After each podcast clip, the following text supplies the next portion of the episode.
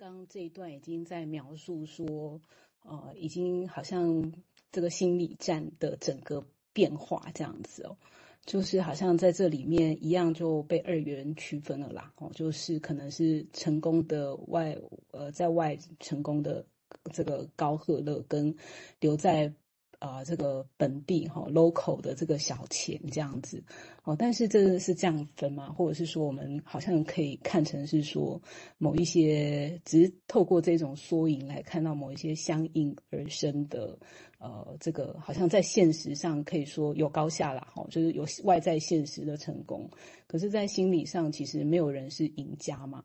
哦，那为什么这个外来的成就是本来是本土的哦，可是变外来回来之后的这个成功者哈，就是用一种更蔑视的心态哈，来呃踩他自己的国人哈，那或者是说他他们呃族人哈，或者是自己儿时的玩伴，所以这也是。而且这本书叫都柏林人哎，那都柏林人会不会很生气？哦，所以就是会有有，就是曾经那个出，就是有有人，因为他就乔伊斯就很坚持，就说我这个书名就要叫都柏林人。那里面十五则的故事其实就有很多啊，这个充满了这种暗讽哈，然后呃，人民怎么对待自己人民？那呃，所以他们在评这本书的时候，因为都柏林地名嘛哈，那。都柏林人就好像我们说台北人一样这样子，或是哪里人哦，你被写成这样子的时候，你一定会有一种一种感受是很不好受的这样子，所以就曾经就出版商说，你拜托你把里面几个很就是太太太看不下眼的故事把它拿下来好不好？可是这个乔伊斯就说，我不要，我一折都不拿这样子，就是。这里面全部就是我我我要呈现的，我要用一种最尖锐的文字来呈现这种杜柏林的一个他他说他是麻痹的中心中心呐、就是这种 paralysis 啊，就是说他很麻痹哈，人家做什么你都已经不知道什么反应哈，就是死气沉沉很麻痹的。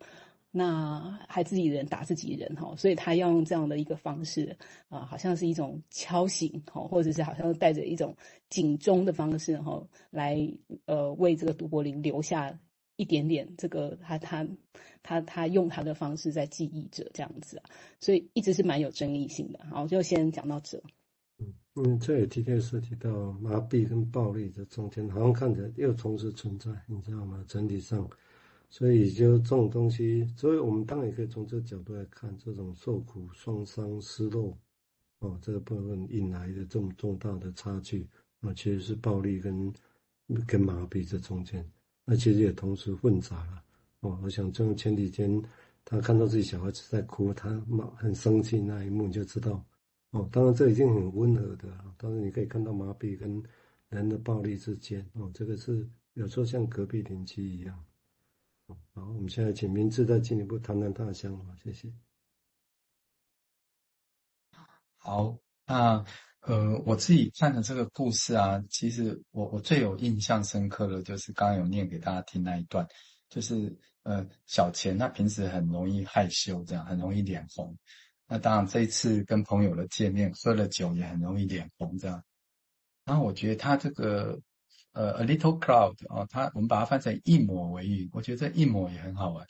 因为一抹我们通常会形容是一抹脸红嘛，一抹红晕的那种感觉这样。呃，所以我是对这个脸红特别有感觉这样。那微云一抹微云让我想到在《哀悼与忧郁》弗洛伊德著名的那个句子嘛，就是客体的阴影笼罩在自我之上这样子。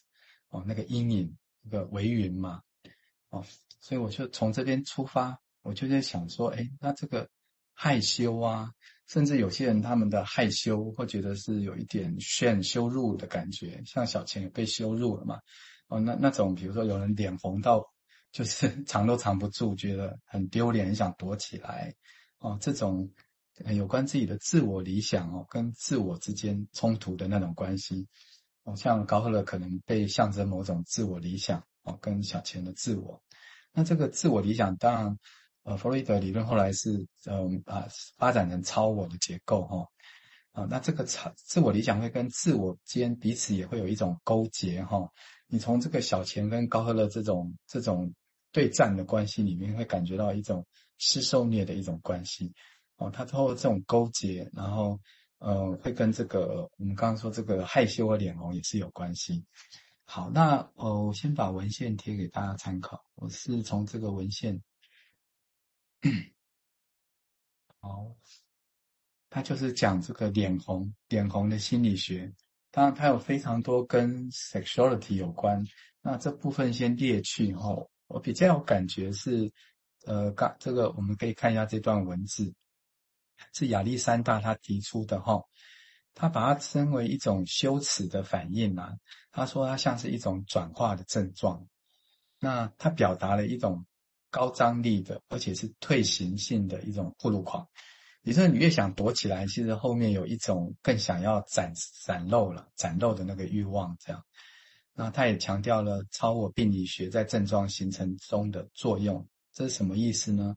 他是说这个超我。过度严厉的潜抑了所有的这个 libido，这样，那导致一种退行哈。那这种你就是超我越严厉的要抑制的话，越越会让那个呃那个 libido 越想要表露出自己啦，甚至那种想要强烈的表露出自己，形成一种像要暴露自己的那种感觉。那这个很强烈的暴露自己，又被超我很严厉的禁止，这样你会感觉这两个关系非常的紧张，这样。然后他说，这种过度的抑制会增加本我的紧张感，导致患者的脸红。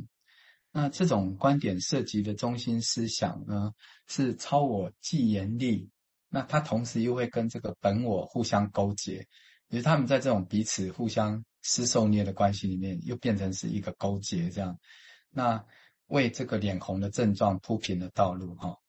好，那亚历山大的想法另一个面向讲的是这个受苦的作用了。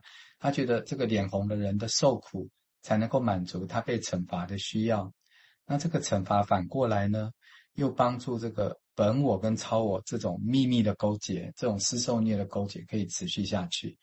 那亚亚历山大认为说，其中涉及的哈是这个自我的缺陷呐。那他觉得这个自我缺陷最大的缺陷就是一种一种怠惰性哈。这个怠惰性，我觉得就是一种不想去知道真相的一种怠惰了。他拒绝去看出、找出这种本我跟超我之间正在发生什么事情，哦，正在发生的这种勾结这样子。所以亚历山大对超我病态的作用的强，呃的强调，以及自我跟超我之间缺乏一种整合，它构成了这个对脸红的理解的一个重要的进展了。那呃，我就不再多说，但我们可以从他这段文字的描述里面，再看看刚刚在描述他们那个喝酒尬酒的那种关系，你也可以闻闻出这么一点味道哈。从这里，呃，这个这段文字也可以作为一种想象的开展。我先停在这边。啊，我想当然这个这样这自我因为超这关系，大家一定背不起来。不过没关系，大家可以就可以知道，就整个在所谓的一般的害羞。那当然有一些地方我们也不必然一定全然同意的，就是说，因为对他们来讲，他们会有以前的理解来讲，就是他们对于所谓的害羞本身，可能他们会比较负面的，反正就把它分析害羞是有这个部分比较负面的角度来分来分析的哈，我想。那当然，也许也不必了哦，还是有其他的。但是，那顺着刚刚那个小钱的一个描绘了啊。好，我们接下来请瑞青再谈谈他的想法，谢谢。我先跳过好了，后面好像还有一段。哦，好啊，对，精彩的在后头。嗯、好，那那我就继续把故事讲下去。嗯，先贴一下文字。就是呃，他告别了他朋友之后，当然这个故事的场景就来到了这个最后。好，呃，我看时间的关系，可能没有办法照照句念了哈，但是大家可以看文字，我跟大家说明一下。呃，就是他回家的时候，当然他就做一个爸爸嘛，然后要照顾太太跟小孩这样。那他一方面呃。小孩他回到家，那他他想读诗嘛？我们来看看这个诗，很有趣。这诗他说：“山风无语，暮霭沉静，草树林间，清风止息。